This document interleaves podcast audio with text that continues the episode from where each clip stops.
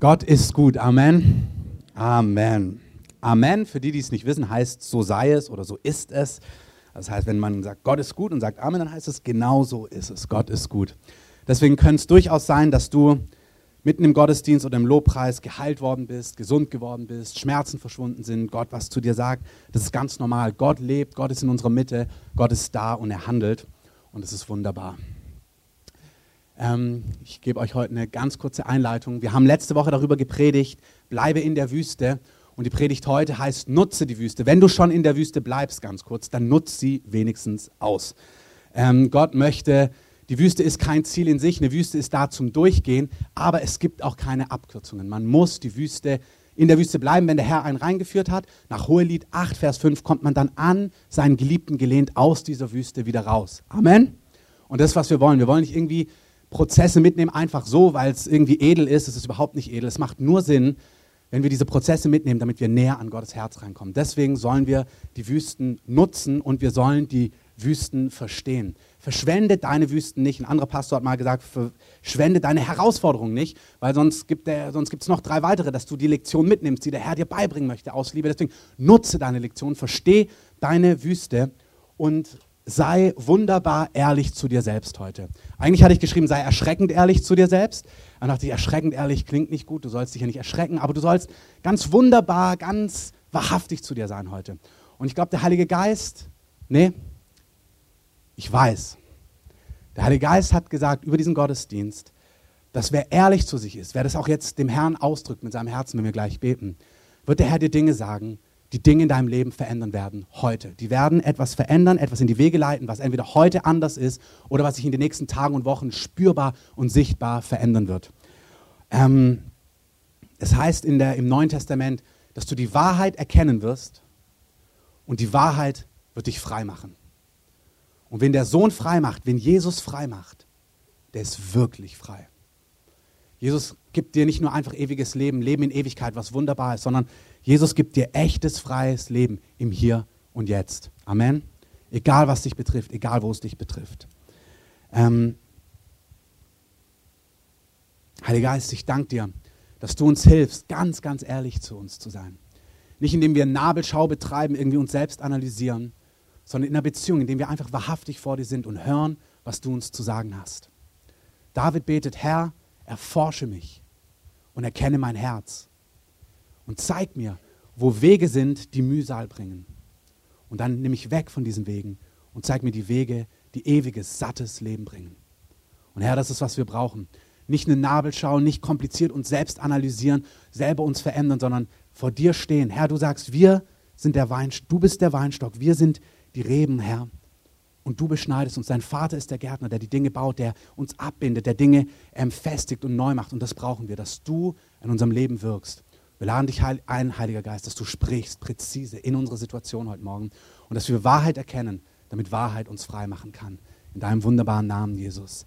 Amen. Es gibt drei Dinge, die Gott in der Wüste tut. Und ich möchte es ganz kurz sagen, wir haben ja drüben auch diesen Raum für Kinder. Also wenn ihr selber Kinder habt und irgendwie hier das für euch unruhig ist oder ihr merkt, eure Kinder machen nicht mit, nur dass ihr es wisst, wir haben da eine Übertragung. Und für die, die dort sind, der Raum ist wirklich gedacht, dass wir die Sachen mithören können. Das ist mir ein Anliegen. Wenn ihr merkt, ihr wollt laut spielen dann mit den Kids oder so, es gibt ja noch andere Möglichkeiten. Wir machen echt die Übertragung, damit auch Eltern, die zuhören wollen, das können. Also nur, dass ihr den Rahmen versteht. Es gibt drei Punkte, die der Heilige Geist betont, was er in der Wüste tun möchte. Das erste haben wir uns die letzten Wochen schon ein bisschen angeschaut. Er möchte, dass wir Sehnsüchte wirklich wahrnehmen. Es gibt zwei Gründe, warum du in der Wüste landest oder in der Wüste bist. Entweder hat der Herr dich in die Wüste geführt und du spürst einfach eine Trockenheit in dir. Du spürst, oh, irgendwas fehlt mir.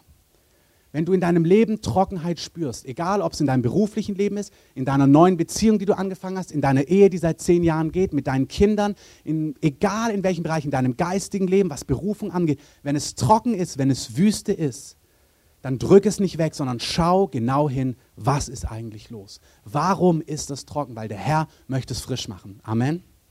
Der zweite Punkt, den wir uns angeschaut haben, ist, dass es sein kann, dass es Bereiche in deinem Leben gibt, aus denen du versuchst, Füllung zu nehmen, ähm, Sattheit zu nehmen, aber es Punkte sind, die dich niemals in der Tiefe und auf Dauer sättigen werden. Und dann kann es sein, dass der Heilige Geist diese Punkte anspricht und sagt, hey, diese Quellen machen dich nicht satt, komm raus, ich will dir das Original geben.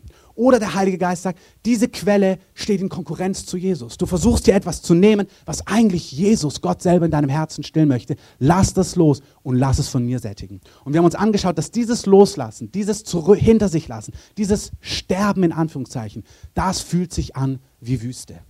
Das fühlt sich trocken an. Das kann sich herausfordernd anfühlen. Soll es aber nicht auf Dauer. Das ist nur ein Durchgangsstadium. Aber nehmt ganz konkret wahr, was in eurem Herzen abläuft. Wenn du spürst, es ist trocken, bitte den Heiligen Geist, dass du präzise sehen kannst, was ist es genau.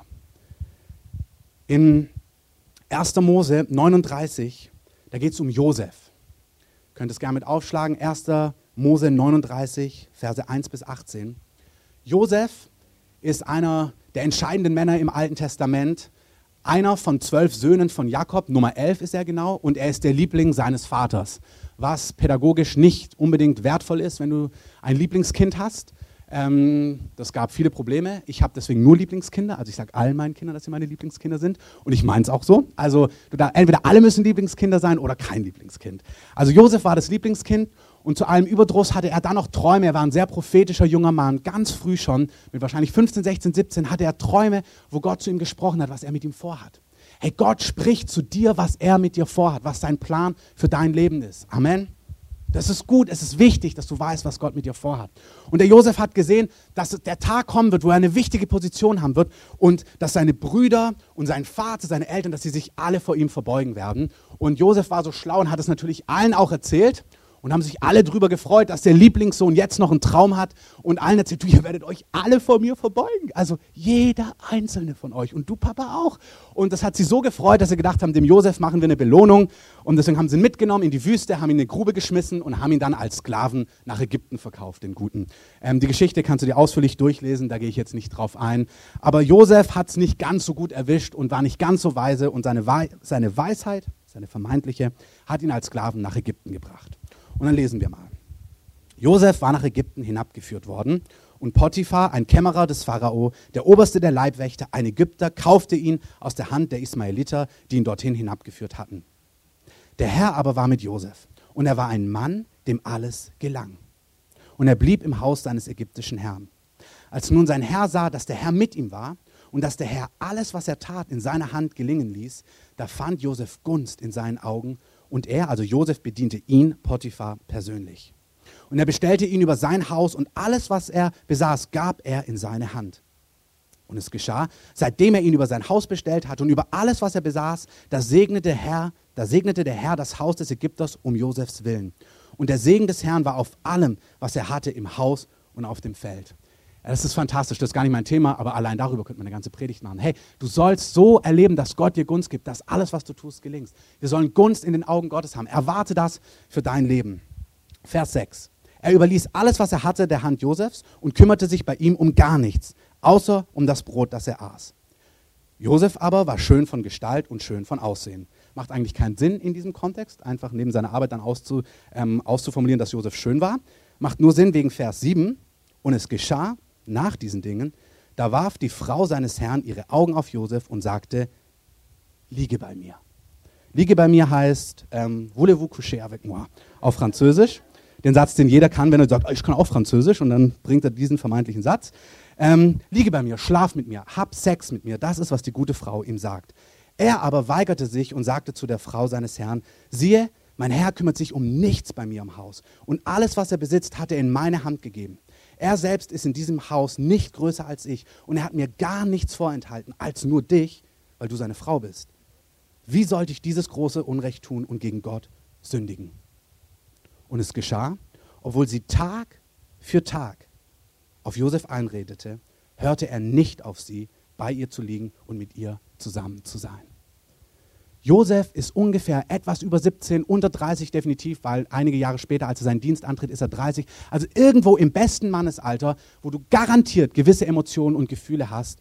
Und wenn du dann noch in Sklaverei verkauft bist, deine Familie weg ist, geht es um weit mehr als Sex. Aber dieser junge Mann hat sich garantiert nach Nähe, nach Geborgenheit, nach Bestätigung, nach Zärtlichkeit, nach Umarmung gesät. gesehnt und sitzt dort im Knast. Und die gute Frau kommt Tag für Tag vorbei und sagt, kommt Tag für Tag vorbei und sagt, voulez-vous coucher avec moi? Liege bei mir. Herr, und die hat es bestimmt drauf gehabt. Also die hat das schon so gemacht, dass es ihn angesprochen hat. Und Josef hat gespürt in seinem Herzen, ich habe eine Sehnsucht, ich habe einen Bedarf. Aber er hat seinem Leben einen Kurs gegeben. Und er hat sich entschieden, ich nehme meine Sehnsüchte wahr, aber ich werde das, was mein Innerstes sucht, nur und ausschließlich auf Gottes Wegen stellen. Und dieser Ruf, der ergeht an alle. Der Heilige Geist wirbt um Menschen, die sagen, ich will ausschließlich auf Jesu Wegen, auf seinen Wegen meine Sattheit beziehen, meine Sehnsucht stillen.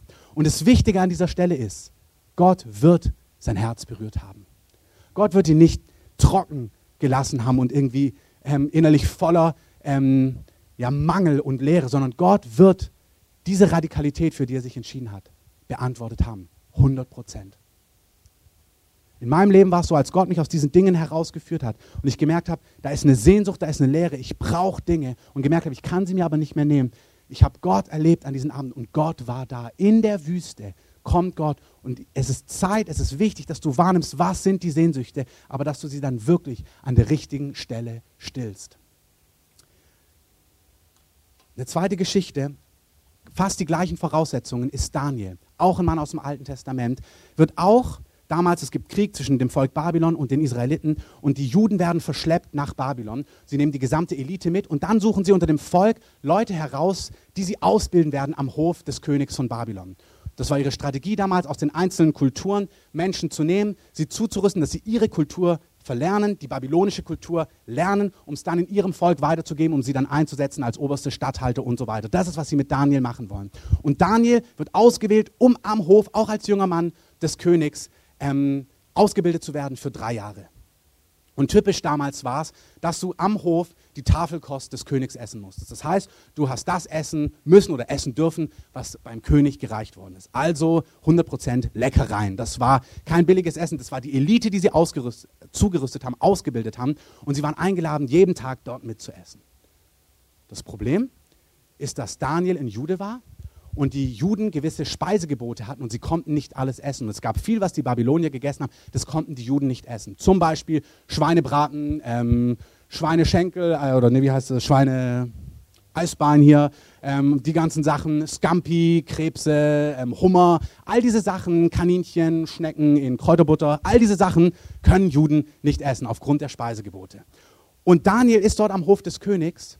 Das ist, was alle bekommen und in seinem Herzen, und das ist jetzt ein banales Beispiel, aber Daniel sieht, das, was ich jetzt täglich essen mü müsste, widerspricht dem, was ich glaube. Es ist nicht auf den Wegen in meiner Kultur, wie Gott uns als jüdisches Volk führt. Und er entscheidet sich und spricht zu seinem Vorgesetzten und sagt ihm, hey, ich möchte dieses Essen nicht haben. Ich möchte einfach nur Gemüse und Wasser haben. Und dann ja, liest man einfach so drüber und denkt sich, ach, ist ja toll, der Daniel, so ist ja auch ein feiner Kerl, so ganz ausgesondert für einen Herrn. Aber stell es dir mal praktisch vor. Stell dir mal praktisch vor, in deiner dreijährigen Ausbildung oder deinem fünfjährigen Studium oder was auch immer du gemacht hast, du würdest dich einfach entscheiden, nur Gemüse und Wasser zu dir zu nehmen. Also ich würde durchdrehen. Ich weiß nicht, wie das für dich ist. Das, wenn du dir vorstellst, also Essen macht bei mir sowas wett, Essen macht sowas mit der Lebensqualität, wenn ich faste und dann irgendwo mit Leuten ein Treffen im Café habe und dann sehe ich da die Bagels mit Frischkäse und dann die Schinken-Käse-Croissants und dann sehe ich die Pizza und dann sehe ich alles und dann merke ich, oh, da läuft mir das Wasser im Mund zusammen und das macht was mit meiner Lebensqualität. Kann es irgendjemand nachvollziehen? Gut. Nicht, dass ich hier der Einzige bin, der Essen genießt. Ähm, es ist ja ein Segen vom Herrn nach dem Buch der Prediger. Also der Herr hat es gemacht und es gibt Farbe ins Leben, es bringt eine Dynamik rein. Aber Daniel entscheidet sich, hey, diese Sache, die würde mein Leben garantiert bereichern, aber ich möchte mein Lebensglück, meine Erfüllung im Alltag nicht durch Essen haben, wenn es Gott widerspricht. Und er, er richtet den Kurs seines Herzens aus und sagt, ich spüre diese Sehnsucht, aber Herr, ich möchte lieber dich als Scampi und Hummer und Heuschrecken, na, Heuschrecken haben sie wahrscheinlich nicht gegessen, Schnecken in Kräuterbutter und all diese Sachen, die wir eben nicht können, Kassler und Eisbein. Ich verzichte darauf um deinetwillen, Herr. Bei dir ist es vielleicht nicht Essen, aber wir haben darüber gesprochen, dass es sein kann, dass der Heilige Geist in deinem Leben Dinge anspricht, die andere dürfen. Du hättest am Hof des Pharaos Kassler essen dürfen, wenn du kein Jude bist, aber er hat es nicht dürfen. Es gibt Dinge, die spricht der Heilige Geist in deinem Leben an und sagt, hey, für dich geht es nicht mehr zu mir, ich habe es vor ein paar Wochen erzählt, hat Gott damals gesagt, lass die Schauspielerei sein. Ich möchte, das gibt dir zu viel in deinem Leben, ich möchte dich anders führen. Ist Schauspielerei falsch? Nein. Zum anderen sagt er, geh voll hinein in diesen Beruf, sei erfolgreich darin, ich möchte dich gebrauchen, ich möchte dich segnen. Zu mir hat er gesagt, ich führe dich anders. Und dann zu erleben, wenn der Heilige Geist bei dir was anspricht und sagt, hey, lass dieses Thema sein, gib mir das. Ich habe euch erzählt, als Gott gesagt hat, ich soll aufhören zu rauchen, da dachte ich, dass die Farbe aus meinem Leben verschwindet. Ich dachte, wie soll ich meinen Alltag durchkriegen, wenn ich nicht mehr rauchen kann? So groß war das Gefühl. Und das sind die Dinge, die der Heilige Geist anspricht manchmal in einem Leben und sagt, gib mir das. Und dann ist die Einladung zu vertrauen, der Herr wird diesen Mangel ausfüllen. Amen. Ich möchte um euch werben. Daniel hat sich entschieden, gut, ich nehme nur Gemüse und Wasser. Aber was er gewonnen hat, ist ein Zugang zur übernatürlichen Welt, in der Innigkeit, in der Intimität mit Gott, wie ihn wenige hatten. Dieser Mann hat ein Leben gehabt, voll von Visionen, von Träumen, von himmlischen Erscheinungen, wo Engel gekommen sind, wo Gott direkt mit ihm gesprochen hat, wo Gott gesagt hat, hey, du bist ein vielgeliebter Mann. Wo Gott gesagt hat, ich liebe dich von ganzem Herzen. Wenn du dich auf diese Wege einlässt, dann bekommst du als Preis, als Lohn Jesus, den König, ein volles Leben. Du kannst es dir nicht verdienen, aber wer sein Leben ausrichtet und sagt, Herr, um deinetwillen, ich werde Sehnsüchte nur auf deinen Wegen stillen, weil sie sowieso falsch sind, wie bei Josef, weil Ehebruch floppt, oder wie bei Daniel, weil er es bei dir konkret sagt, wer sich auf Gott einlässt, wird erleben, dass Gott sein Herz stillt. Nutze deine Wüsten. Wenn Sehnsüchte hochkommen, richte dich aus, um sie wirklich wahrzunehmen, um sie an der richtigen Stelle zu stillen und um deinem Herzen eine klare Richtung zu geben. Amen. Der letzte Punkt, den ich hier habe, ist hier oder dort lösen. Was ich damit meine, sind zwei Beispiele. In ein, Im Leben eines Ehepaars kann es sein, dass der eine merkt, und auch hier bitte nehmt eure Sehnsüchte wahr. Ich rede manchmal mit Ehepaaren und dann merkst du, die leben nebeneinander her, das bezieht aber jeden Lebensbereich, Beziehungen, es kann auch in deinem beruflichen Leben sein, und du merkst, irgendwie ist was nicht rund, es ist trocken. Bitte nehmt hier eure Sehnsüchte wahr.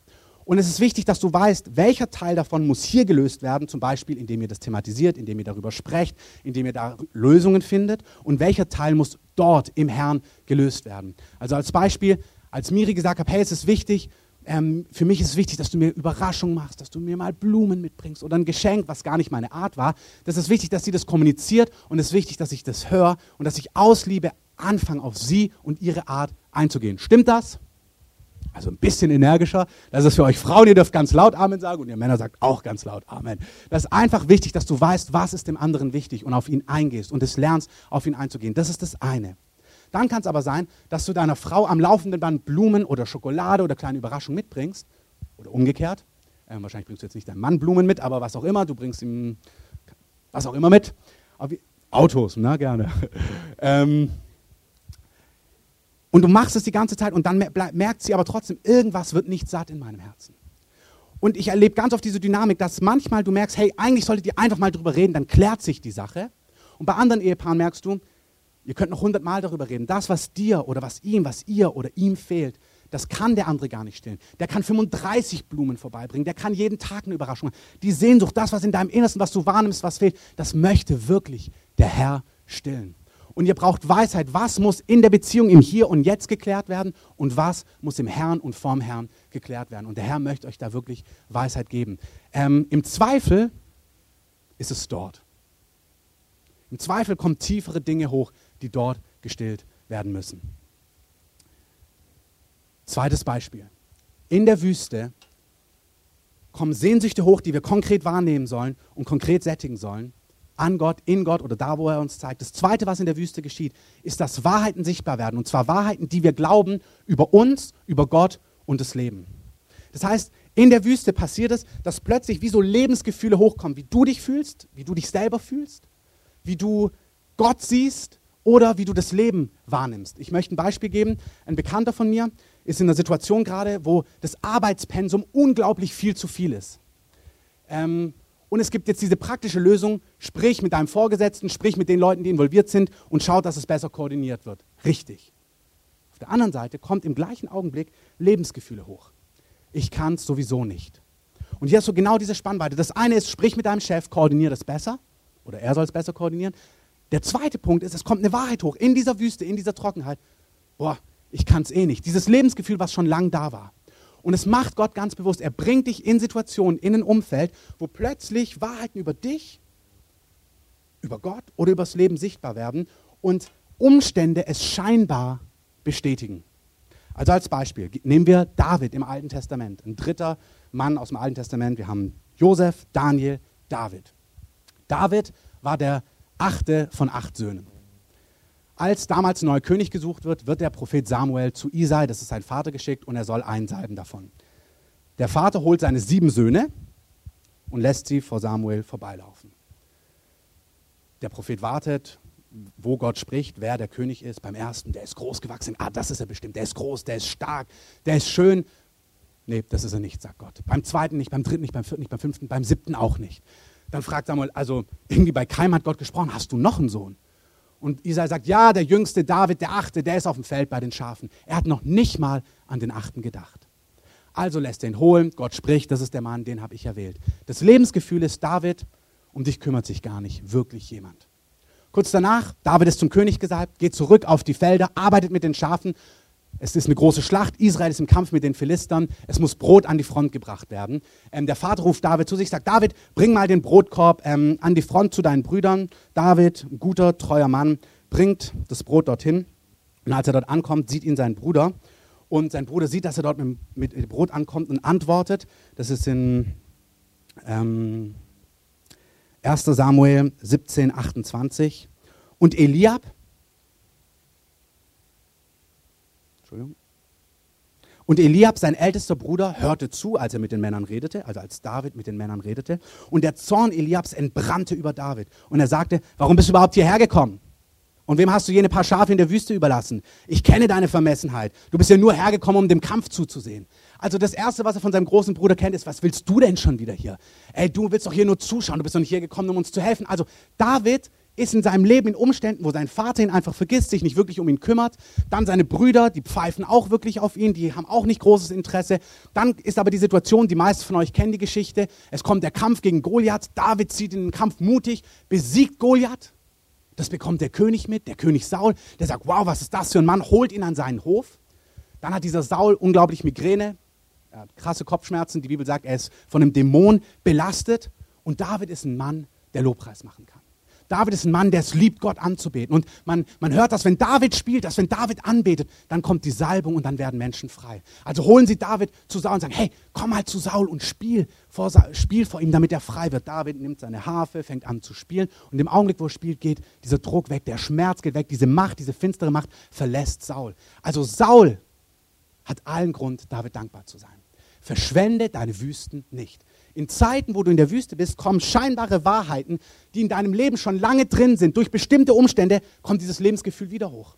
Wahrheiten, die schon lange drin sind. Das Gefühl, dass David immer irgendwie ausgestoßen wird, immer der Letzte ist, das hat schon sein Vater ihm assoziiert.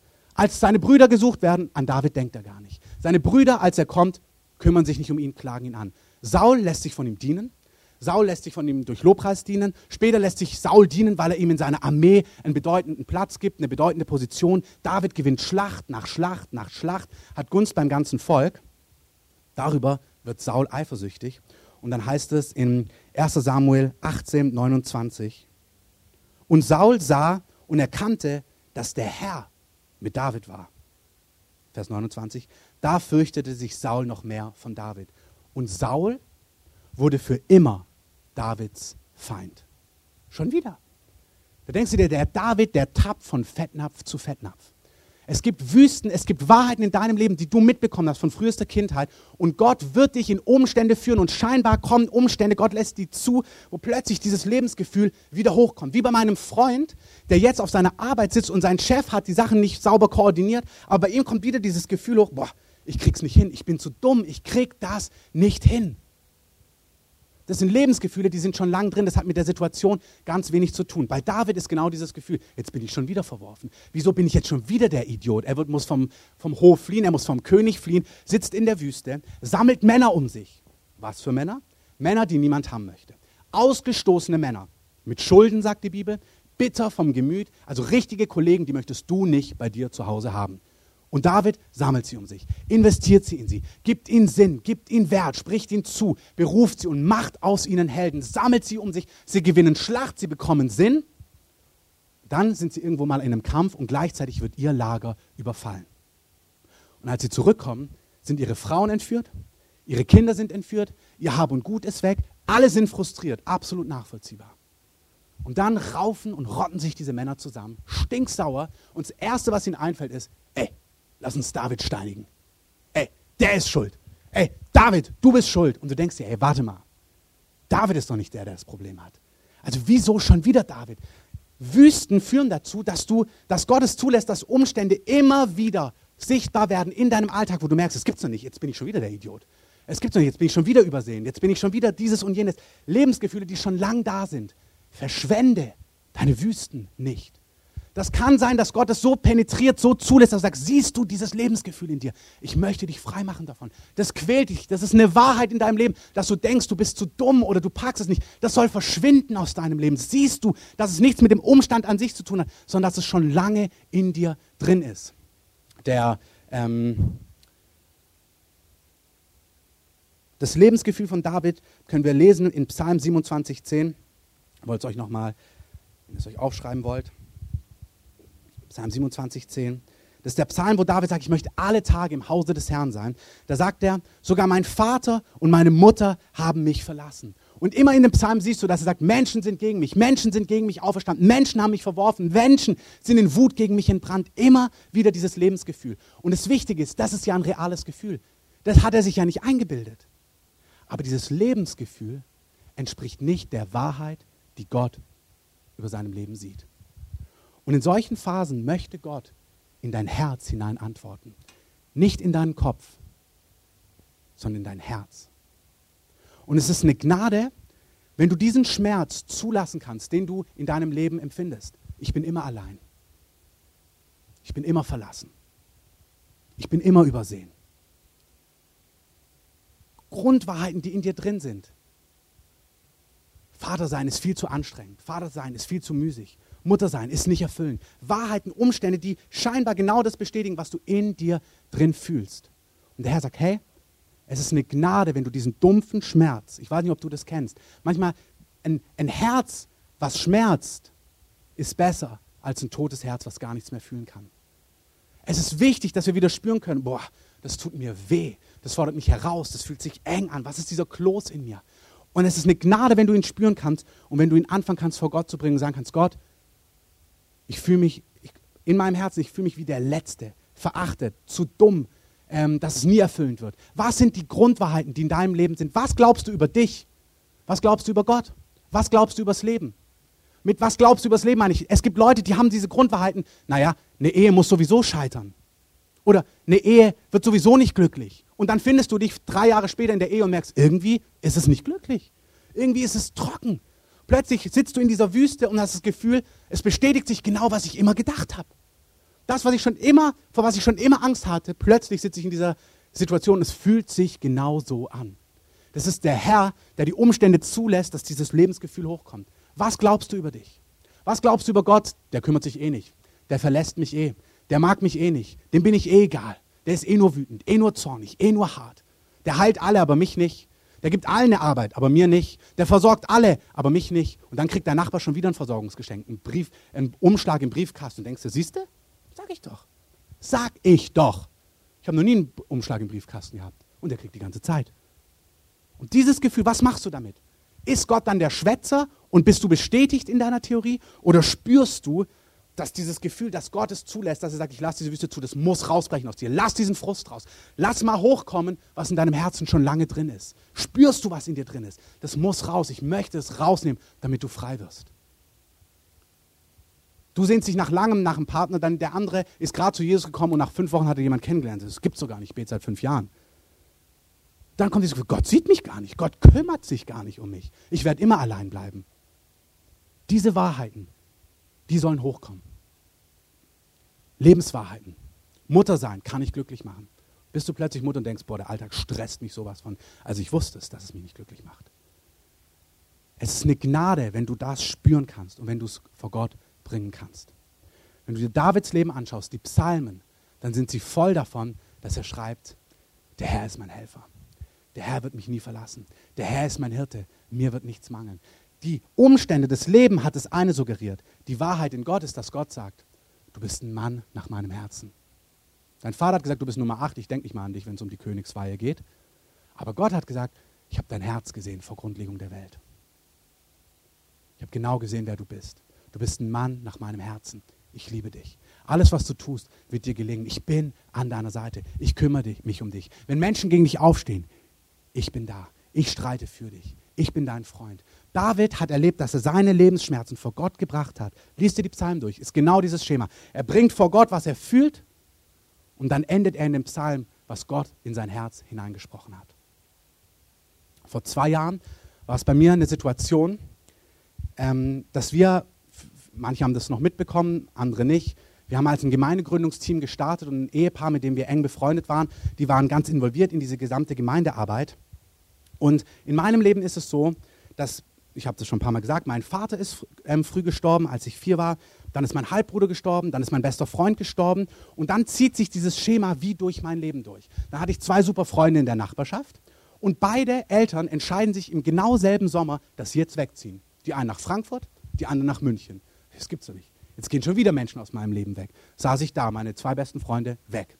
Habe ich mir neue Freunde gesucht in der Schule, habe ich mich mit drei Leuten gut verstanden, dem Michael, dem Peter und dem Simon. Und dann entscheiden die alle drei gleichzeitig, unabhängig voneinander, dass sie das Gymnasium nach dem Sommer verlassen werden und auf die Realschule wechseln werden. Also so ist es in Baden-Württemberg, also quasi mittlere Reife machen werden und nicht Abitur. Das, heißt, das gibt's doch nicht. Jetzt sitzt du schon wieder allein da. Es gibt Wahrheiten in unserem Herzen und dann kommen Umstände, die scheinbar bestätigen dieses Lebensgefühl. Wieso sitze ich denn jetzt schon wieder allein da? Ganz subtil ist dieses Gefühl, irgendwie muss was komisch sein mit mir. Ähm, das sprichst du vielleicht nicht so aus, aber es fühlt sich so an. Und dann gehen Jahre ins Land. Ich habe Gott kennengelernt, habe Gott erlebt, Gottes Zuspruch erlebt. Wir gründen die Gemeinde, die ganze Pionierphase geht los. Und aus Umständen, die wir nicht beeinflussen konnten, kam es zu Herausforderungen bei unseren Freunden. Und sie sind wie aus dem Nichts sehr unerwartet weggebrochen. Und plötzlich kommt wieder dieses Lebensgefühl, und das Lebensgefühl kommt als dumpfer Schmerz. Du spürst einfach plötzlich irgendwie diesen Kloß in dir merkst. Also es ist ja klar, dass das herausfordernd war. Leute, mit denen du gemeinsam arbeitest, brechen weg. Was es an praktischen Herausforderungen mit sich bringt, ist sowieso klar, dass du das Ganze organisieren musst und koordinieren musst. Aber in meinem Herzen habe ich gespürt irgendwie, okay, es geht hier um mehr als jetzt nur durchkommen und es irgendwie schnell regeln. Es macht was mit meinem Herzen. Irgendwas fühlt sich dumpf an. Herr, uns ist eine Gnade, wenn du dieses dumpfe Gefühl vor Gott bringen kannst und ihn bittest, dir zu zeigen, was ist das denn? Und es gingen Wochen ins Land. Ich habe gesagt, Herr, du musst mein Herz berühren. Und es kam eines Morgens, saß ich in meinem Büro und habe mir das, sogar, das ganze Zeug so durchdacht.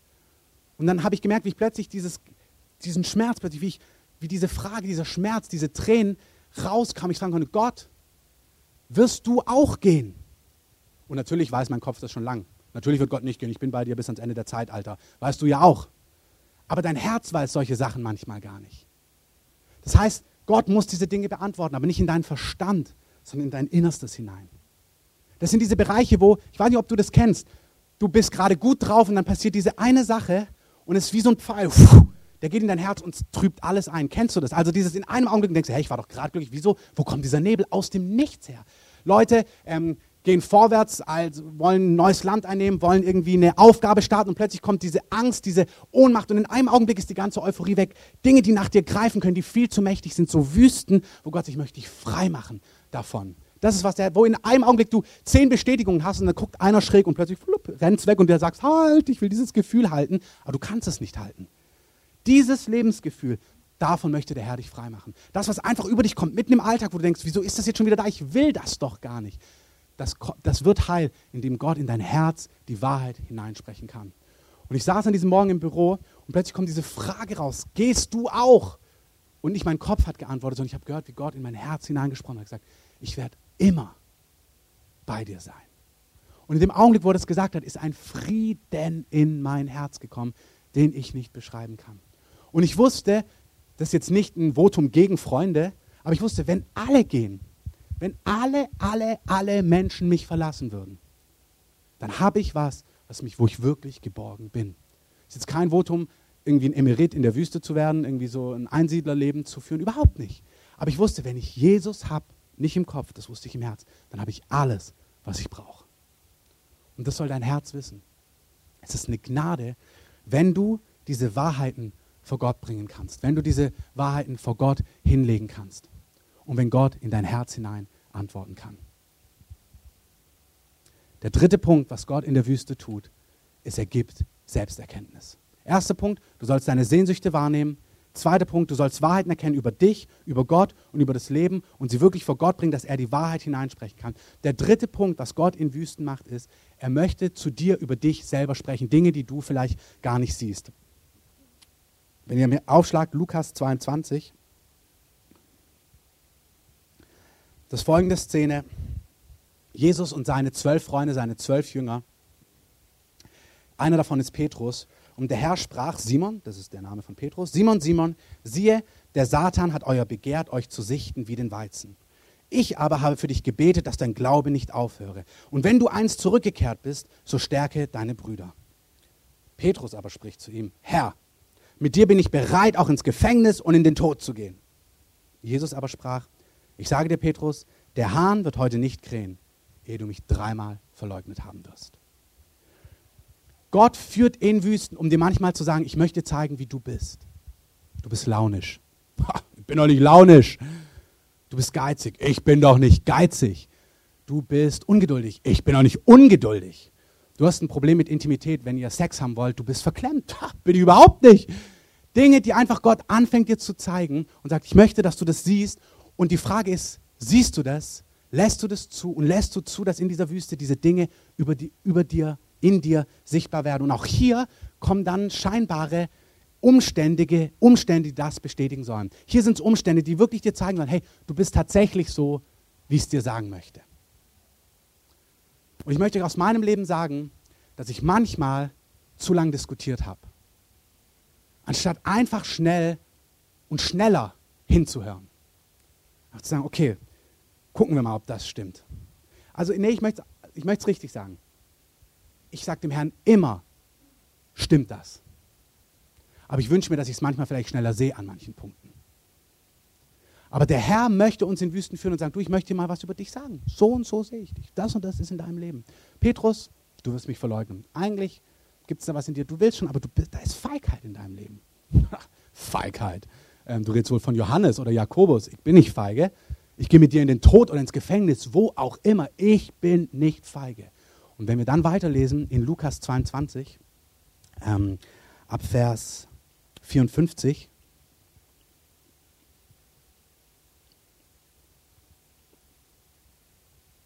dann sehen wir da, Jesus wird verraten, Jesus wird abgeführt, Jesus wird verhaftet.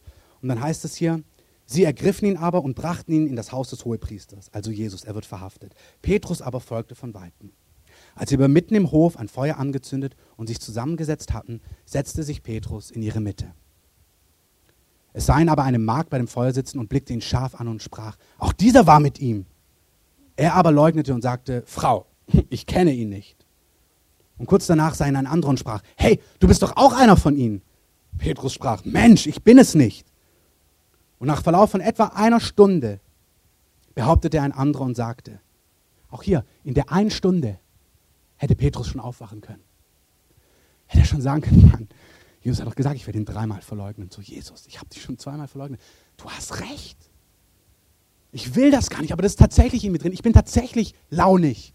Ich bin tatsächlich verklemmt. Ich bin tatsächlich geizig. Ich bin tatsächlich irgendwie voll stressig und das Problem in unserer Ehe liegt an mir und gar nicht an ihr. Und wenn sie anders aufräumen würde oder putzen würde, dann hätten wir den stressig. Ich bin ja das Problem.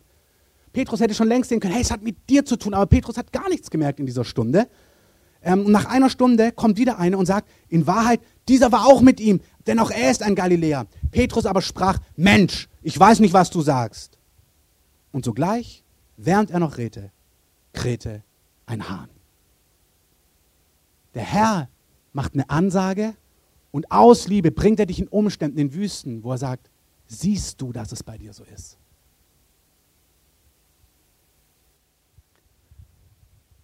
Lass uns mal aufstehen und Musik einspielen. An dieser Stelle ist genau die Frage, was machst du, wenn Gott so eine Ansage über dich macht?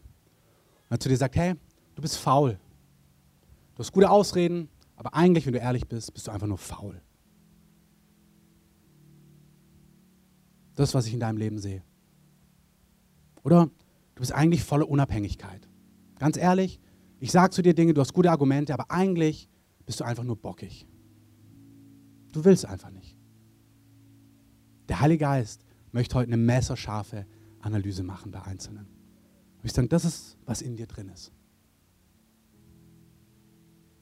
Und sagt, ich sehe, du willst, aber du bist voller Angst. Du bist voller Scham.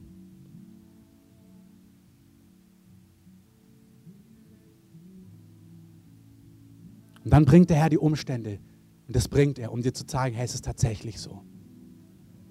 Und dann kräht der Hahn und es kommt der Augenblick, wo du merkst, hey, ich bin tatsächlich so. Und dann heißt es in Vers 61, und der Herr wandte sich um und blickte Petrus an. Und die Frage ist, was ist das für ein Blick? Es ist dieser Blick, der sagt, siehst du, habe ich dir doch gesagt. Hab ich doch gesagt. Oder sind es die gütigsten Augen, die du dir vorstellen kannst, die sagen, hey, ich habe dir doch gesagt, dass es so ist. Komm zu mir und ich verändere dich. Komm zu mir und lass diesen Lebensschmerz, lass diese Wahrheit, lass das, was in dir ist, was ich aufgezeigt habe, lass das von mir verändern.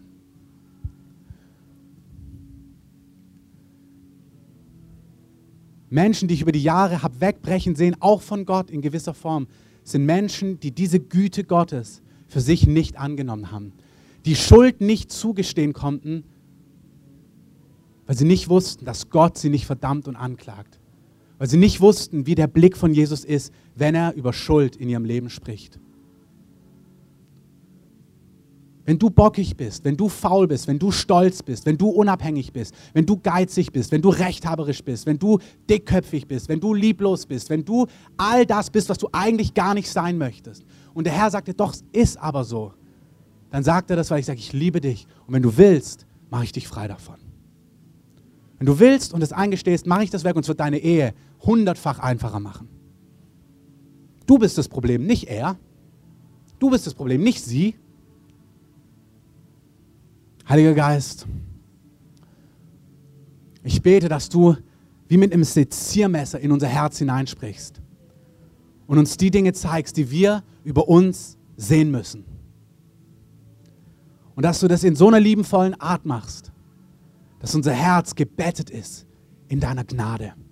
Dass wir wissen, wenn der Hahn kräht und wir uns zu dir umblicken, dann sind es nicht die Augen, die uns anklagen und irgendwie penibel, peinlich, empört sind und sagen, oh, siehst du, du hast mich verraten, sondern es sind Augen voller Güte, die sagen, ich helfe dir, komm schnell zu mir. Komm schnell zu mir. Nimm meine Hand. Einzelne, ihr habt euch aufs Wasser begeben und jetzt seht ihr den Wellengang. Schau auf Jesus. Schau auf Jesus und er ergreift deine Hand. Rufe zu Jesus und er wird deine Hand heute ergreifen. Für die, die merken, sie sind am Untergehen, weil sie diese Dinge tun, der Herr ergreift deine Hand. Keiner soll untergehen. Keiner muss untergehen an dieser Stelle.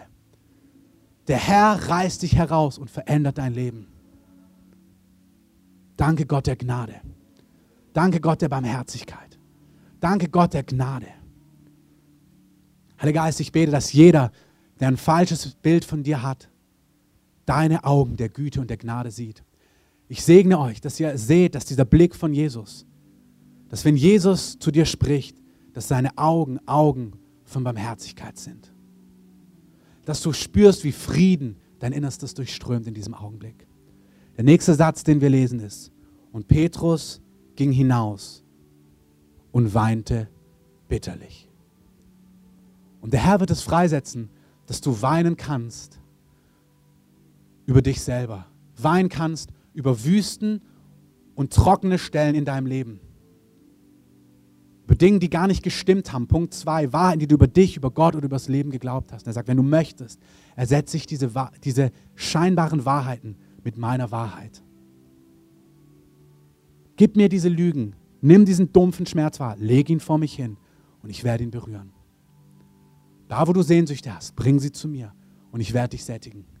Aber wende dich ab von gottlosen Wegen flüchte zu mir. Danke, Heiliger Geist. Wir segnen jeden Einzelnen hier, dass er das für sich erlebt, wo er es braucht. Die Gnade des Herrn ist bei jedem Einzelnen, der sie braucht. Du das möchtest, öffne gerade mal so deine Hände, wirklich als so ein Zeichen für dich. Lass uns die Augen geschlossen haben und empfang einfach vom Herrn, was du brauchst.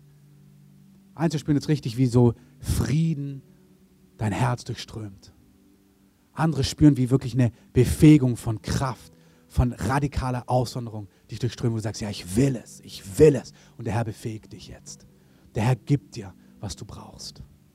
Sehnsüchte in Gott stillen, wahrnehmen. Wahrheiten, die nicht stimmen über dich, über Gott und über, diese, über das Leben ersetzen und diesen Schmerz, es bewusst wahrnehmen, was wehtut, uns vor Gott bringen, dass er deinem Herzen Antwort geben kann. Ansagen, die Gott über dich macht, ihnen nicht ausweichen, sondern sie anschauen, zulassen und von Gott verändern lassen. Wenn du heute hier bist und diese Beziehung zu Jesus noch nicht hast, dann kannst du auch eine Ansage über dich annehmen, nämlich, dass Gott dich von jeher geliebt hat und dass es Schuld in deinem Leben gibt, die dich von Gott trennt. Aber dass Gott Mensch geworden ist, um am Kreuz für deine Schuld zu bezahlen, dir seine Hand ausstreckt und sagt, wenn du willst, vergebe ich dir alles, was zwischen dir und mir steht. Ich wasche dich rein und ich schenke dir ewiges Leben nach diesem Leben. Du wirst in Ewigkeit bei Gott sein, nicht getrennt sein von Gott. Und ich komme hier 2013, heute in dein Leben, an deine Seite, spürbar, erlebbar, fühlbar. Und ich begleite dich jeden einzelnen Tag deines Lebens. Wenn du das möchtest, wenn du Vergebung der Schuld möchtest und wenn du möchtest, dass ich der Herr, der König, der Chef in deinem Leben bin, dann kannst du mir ein Zeichen geben. Das ist, was Gott einzeln sagt. Wenn dich das betrifft, lass uns gerade die Augen geschlossen haben. Wenn du hier bist und diese Entscheidung noch nie getroffen hast, dann heb doch einfach mal deine Hand und sag, Jesus, ich möchte das. Ich möchte Vergebung der Schuld und ich möchte, dass du der Herr in meinem Leben bist. Wenn dich das betrifft, heb einfach deine Hand nach oben und Gott wird darauf reagieren. Auch wenn du diese Aufnahme hörst, du kannst einfach diese Entscheidung treffen und Gott wird in dein Leben kommen. Danke, Heiliger Geist. Ja, so sagen wir, dass alles Gute, Herr, was du vorbereitet hast, heute zustande kommen soll. Herr, ich bete, dass du jetzt weiter wirkst, noch hier in dem Raum, über den Tag, in den Nächten, die nächste Woche, in den Hauskirchen, in den Kursen, da, wo wir unterwegs sind mit dir, wo wir persönlich mit dir unterwegs sind. Sprich zu unserem Herzen und führ uns in die Weite. Freunde, der Herr führt uns durch die Wüste durch und es kommt verheißenes Land. Diese Engen wird Gott fluten bei jedem Einzelnen, der das will. Bei keinem wird Dürre zurückbleiben. Bei keinem. Der Herr macht unsere, den Garten, wie er sagt, bewässert ihn. Er bewässert unsere Seele wie einen Garten. Und das macht er bei dir. Halleluja. Wenn du hier bist und noch Gebet brauchst, wenn du irgendeine Not hast, wenn du Heilung brauchst, wenn du einen Segen brauchst, wenn dich irgendwas betrifft, wenn du diese Entscheidung mit Gott festmachen möchtest, komm hier nach vorne. Wir beten hier vorne links. Ähm, wir sind da, wir wollen euch segnen, wir wollen euch das mitgeben, was Gott zu geben hat. Ihr könnt gerne noch hier sitzen bleiben, die Musik läuft noch ein bisschen. Ihr könnt gerne euch nach draußen begeben, wo es Kaffee und Tee gibt. Ähm, wenn ihr hier drin bleibt, lasst uns so diese Atmosphäre wahren, dass Gott einfach noch weiter wirken kann. Ich segne euch in dieser Woche, dass ihr unter Gottes Schutz geht, mit Gottes Frieden, dass Gottes Angesicht über euch leuchtet, dass ihr seine Nähe, seinen Zuspruch und seine gütigen Augen seht. Jeder soll erleben, dass Gott ihn auch überführt, aber ihr sollt die Augen voller Güte und Barmherzigkeit sehen und in seinen Armen ganz sicher sein. Und damit segne ich euch in Jesu mächtigen Namen. Amen. Amen. Wenn ihr, wie gesagt, Gebet wollt, kommt gerne nach vorne. Auch ihr, die ihr mitbetet, kommt gerade nach vorne.